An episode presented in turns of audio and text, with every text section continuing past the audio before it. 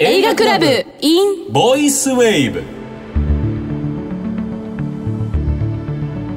映画クラブインボイスウェーブへようこそ鈴木大です落合ゆかですねえゆかちゃんはい運転免許取ってるって言ったけどさあはれい無事取れたんですかもう取りましたよ取れたそう取りたてあ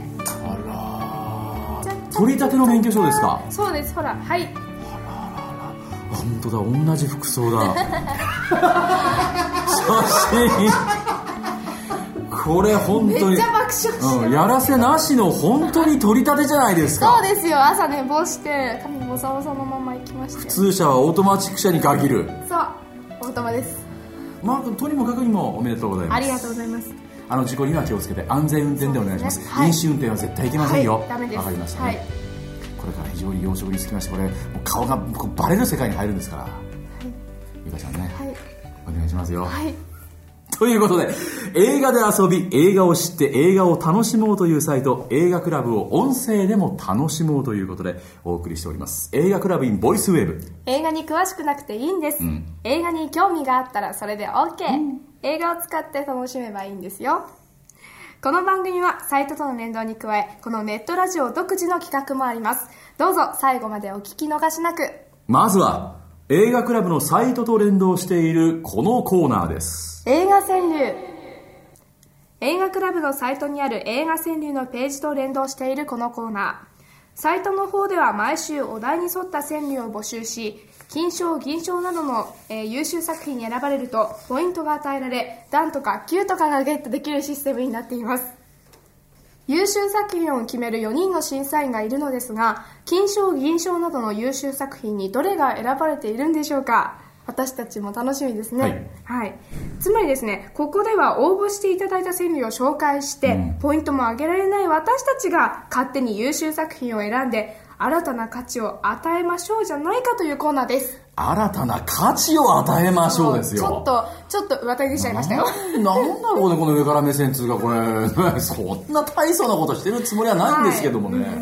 まあでも価値を与えるぞとそうですねいうことですからね何回もよここでこう放送に乗るということで、うんね新たな価値というところでいい新でたな価値しょうを、かね、はい付加価値を加えようということなんですけどもねさて第26回の今回のお題なんですがエンドロールということなんですが今回の例題をですね今回は落合由香が考えてきたということで前回の例題が素晴らしかったからね ちょっとハードル上がってるんです私よのねねあ今のラズベリーちゃんがね毒木いちごさん毒木いちごがね、毒木さんが結構なかなかすごかったですから、今回の落合以下のエンドロールというお題、はいこれはかなり期待できるんじゃないかと思いますけども、緊張するやめてくださいじゃあ発表していただきましょうか。お願いします。長すぎて主演の名確認精一杯おー。どういうこあれポカンっていさや、れわてかるんだけど、語呂が悪いなってだけとで。長すぎるエンドロールだから、どれが主演、ど、どこ、ど、ど、あの人が役者そは。うそうそう他の名前誰だみたいなちょっとまこれね、いいですか、落合さん。はい前回以外の私の例題は、こんな反応でしたつまり何回か周りの方が「ああわかる」っていう意味だよねっていう意味だよねって説明をいっぱいしないと理解されない句なんですねがだから前回の私なんかもう一回読んだらみんな「おわっ!」ってなりました確かなりに、ましちたょっよとね反応違いましたそういうことです。はい。さて、えー今回ですね 少しへこみが強いゆかちゃんですはい。7区の応募があったので、はい全部ご紹介しましょうか。しましょ庄司クリントさんの作品でうす。はいスタッフには数秒間の晴れ舞台。うまいねねえやっぱり違う な。違うな違うな確かにうまいななるほどな庄司さんなるほどなるほどさて続いてハッシーさんです巻き終わり明かりがついて現実にあーエンドロールね巻き終わって終わってしかも明かりがついて現実に巻き終わりっていう言言葉が葉が出ないよ素敵普通出ないね巻き終わりエンドロールうまいねあーお見事ですパックンさんの作品です。なぜ帰るエンドロールも映画だぞ。わかる、これもわかります。エンドロール私が楽しんでんのに、隣からもうトイレ行きたいのかわかんないけど、わが足ポカポカポカポカ当たるやついますからね、もう座ってろよ、まあもう少しっていう、いますね。はい。えーマクレガーさんです。落ち着いて、ぐしゃぐしゃの顔を直す時間。それもわかりますねわかるわ。やばい全然違う同じようなこと言いたかったんだけどおかしいな落合がマジです。マジにブーブーブーブーへこんでおります。 アラン・スミシーさんの作品です、はい。最後まで見るのが真の映画通うんそうですよね、さっきのあのパックンさんのね句と同じような感じでなぜ帰るエンドロールも映画だぞと同じような感じしますけどもね、そう思ってる方多いのかなはいえー、チーチーさんです知ってるぞ撮影場所を再確認そうあのロケーテッドバイ、どこどこありますよねいやー俺行ったよやっぱあそこのそうそういうところも読めますあ ねわかありますロケ地なんだみたいな、ねわかりますよねえー、ひでちゃんさんの作品です、はい見るけれどちょっと長すぎエンドロールあああのさ今回もこのエンドロールっていうねこの単語をはめてきたのはパックンさんとヒデちゃんさん2人なんですけども、エンドロールっていうのがねちょっと語呂が悪くなっちゃうじゃないでうすか、ん、語呂が悪いしある意味その、まあ、映画の専門用語だしだからそのエンドロールを入れるか入れないかっていうこの判断もなかなかなねそうですこのねこうつけがたいっていう雰囲気になってきます私けども一応入れなかったんですけどねこれなんで入れなかったんですか落合君のいや例題だはからあの初心者にはそれを入れただけで崩れそうな気がしたんで、入れなかったんですけど入れても入れなくても崩れたんで何でもないです はい選びますこんな私が選ばさせていただきます ということで、この全7区からですね、えー金賞、銀賞を我々2人が決めさせていただきます。はい、シンキングタイムということで。今頃きっと、隣の部屋で落合ゆかは、へこんだ気持ちで丸してんだろうな、金賞、銀賞ってな。なんで部屋分かれる設定なんで いすかや、そのぐらいこうなんかこう、こうなんかすごいこう別室でへこんでんだろうなっていうムードね、ムード今。うん目の前ですけど今 ね。そうね。そんな厳正になる審 査がそう、あるんですよ、ちゃんと。これはね、うーん。いや迷いますねまたー私は自分で今、金賞、銀賞を決めて、うん驚いてます。なんでへ自分のこの選定に。えいや、今の落合ゆかとの僕の間が、すごく今好きでした。へー、ほわーんっていう。あの、どうやって反応しようって迷ったのとさらには自分のをどうしようっていうので、 半分悩みながら、半分大の話を聞きながら答えてるっていうのがありあり分かりました。あいい構わなくいてっぱいいっぱいなんです、よ構わなくていいですから、やってください、そっちねはいわかりましたええええええ私も単なる独り言な感覚ですから、これはね。いいですよ、それで。えこれ迷うん ですよだってええまあいいこれでいきます私はもう、もう即決です。よろしいですかはいじゃあ、あの、落合ゆかの方から銀賞お願いします。スタッフには数秒間の晴れ舞台え、どれどれどれどれどれ正直クリントンさんあ、正直クリーンさんね。はいなんで俺もこれまあ分かるけど、非常に素晴らしい句だと思うけど。私もこういうことが言いたかったんですけど、区の中に収まらないので諦めて自分の目線で行こうとして作ったんですよ例題をねじゃあ私の気持ちを代弁してくれてるぞってい そうそういうことですねそう。簡単にや。 はしょっていや、そんなことですよね。はいわかりました。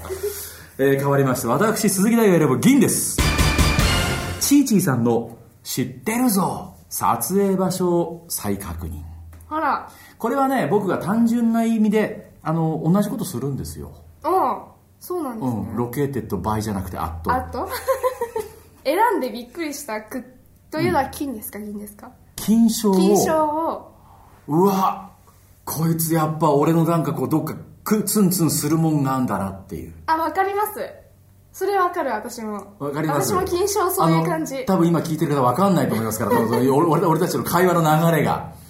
行きましょう。行きましょう。落合ゆか発表しましょう。金賞いいですか言って発表してください。巻き終わり明かりがついて現実にハッシーさん。うん私も金です。ほら来た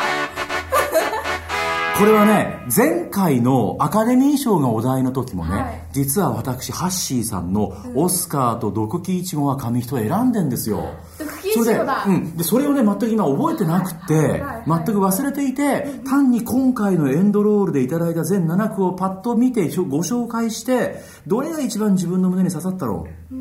まあ9割明かりがついて現実だなこれだよ誰が書いたんだこれハッシーや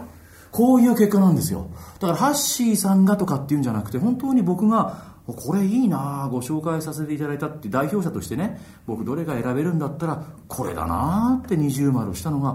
れハッシー前回もじゃんっていうこういう流れですねお見事ですハッシーさんこれビジレイク今いっぱい並べましたけど僕、本気で、これ落合ゆかからやっぱり一言なぜハッシーさんが素晴らしいんですかこれは、いや私はですね、大体選ぶときにですね、うん、ななどういうことよこれ気になるこれ気になるって丸をつけてってよく何個も丸つくじゃないですか、うん、で消去していくっていう感じですか消去していくじゃないですか、うんうんうんうんでまあ銀賞ぐらいかなって私の中で 偉そうなんか、偉そうですけどやめてそう目線 降りてこよう下下にこようえな下んかなんだろうななんふかわふわ上行かないで下来いっつうんだよそれはなんだろう積極的うにん、決して選んだわけではないんですけれどもあ積極的じゃないんですかでも気づいたら、うん気づいたらやっぱここに戻ってくるんですよやっなぱんか金は昔このれだみた昔いのな彼氏みたいな話ですよね 気がついたらやっぱりケンちゃんがいいっていうそういうノリですよねそうなんかねこっから離れられない感じなんかあそれ本当昔の彼氏みたいなトーク だやっぱあなたがいいわっていそううやっぱここと思ってはあでもなんか説得力あるわそれはそれはそれで本逆音でな気持ちですなるほど、ハッシーさんすごいなあじゃあこれ一応落合が鈴木大はハッシーさんがお見事金賞だというけどもね、はい果たして皆さんは誰を選んでいるんでしょうかってことになりますもんね、はい、えー映画クラブのサイトにある映画川柳のコーナーでは金銀銅それぞれの賞さらに入賞作品がアップされています、はい私たちが選んだ優秀作品とは違うこともよくあります のでぜひサイトのチェックもお忘れなく今回は一緒がいいな、うんそうですね現在募集中のお題もサイトの映画川柳コーナーで確認してくださいまた過去の作品もチェックできますよ、はいまだまだ応募総数は決して多くありませんチャンスチでャンすスです紹介される可能性高いのでぜひ会員登録して応募してみてください会員登録はもちろん無料ですよ映画川柳でした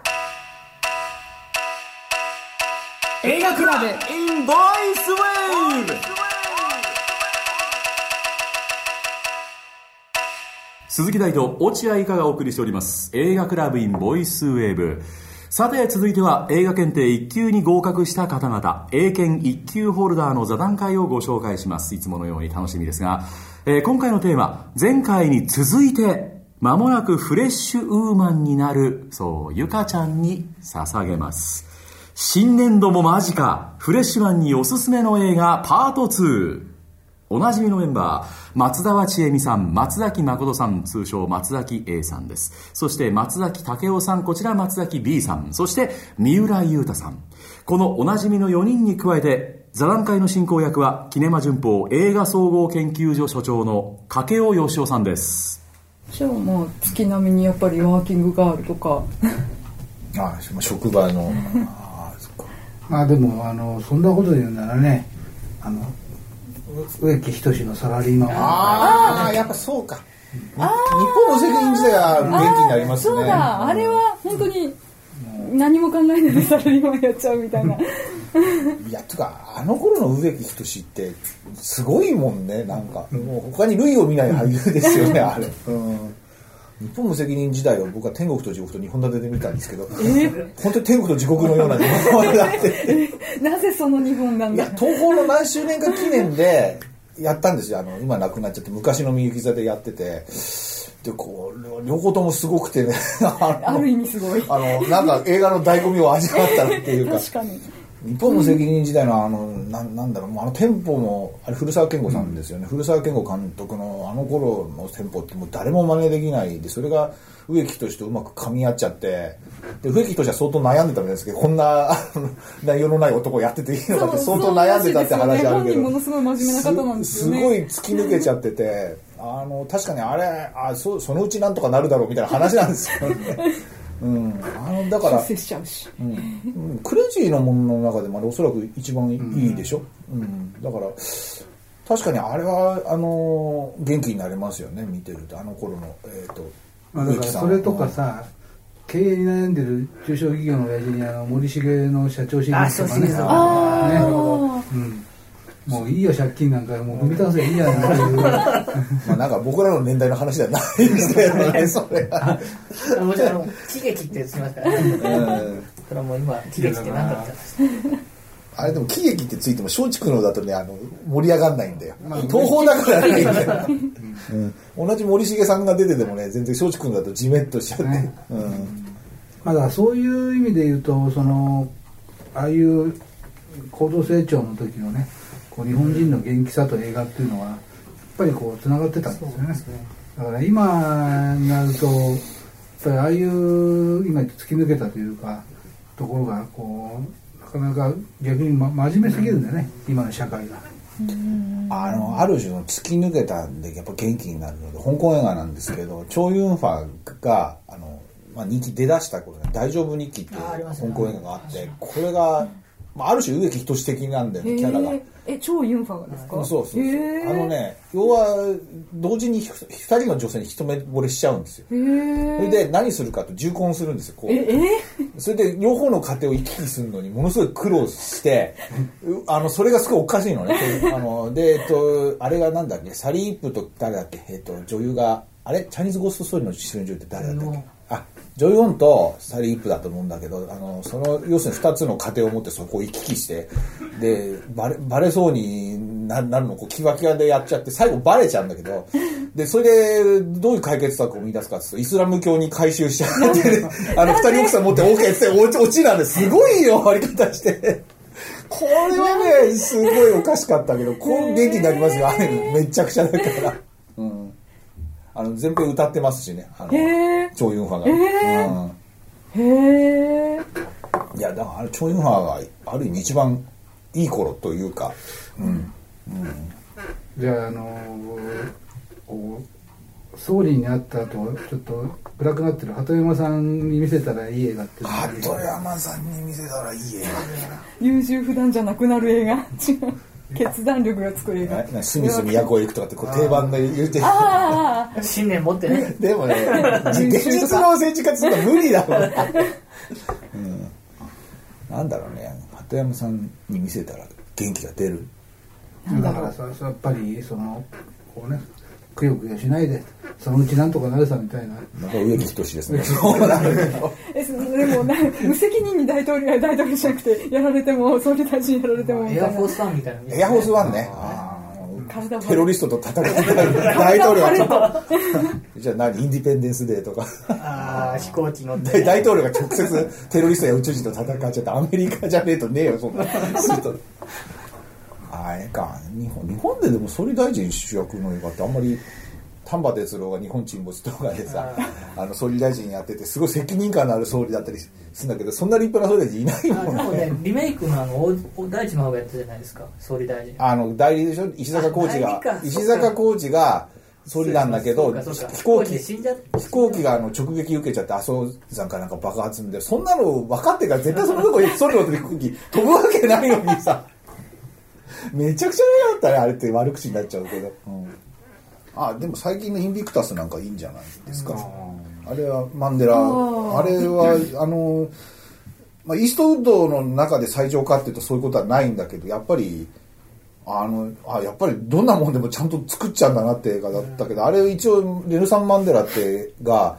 結局自分が二十何年あの白人政権に獄中に押し込められてたけど出た後大統領で何やるかって言ったら白人に福祉はしないでそれを許すところから始まるっていうことで、あのそれで要するにそのは白人と黒人のこの和を国にもたらしていくのをそのラグビーのワールドカップの大会を通じてやるっていう話で、まあ、ちょっと理想化されすぎちゃってるところもあるんだけど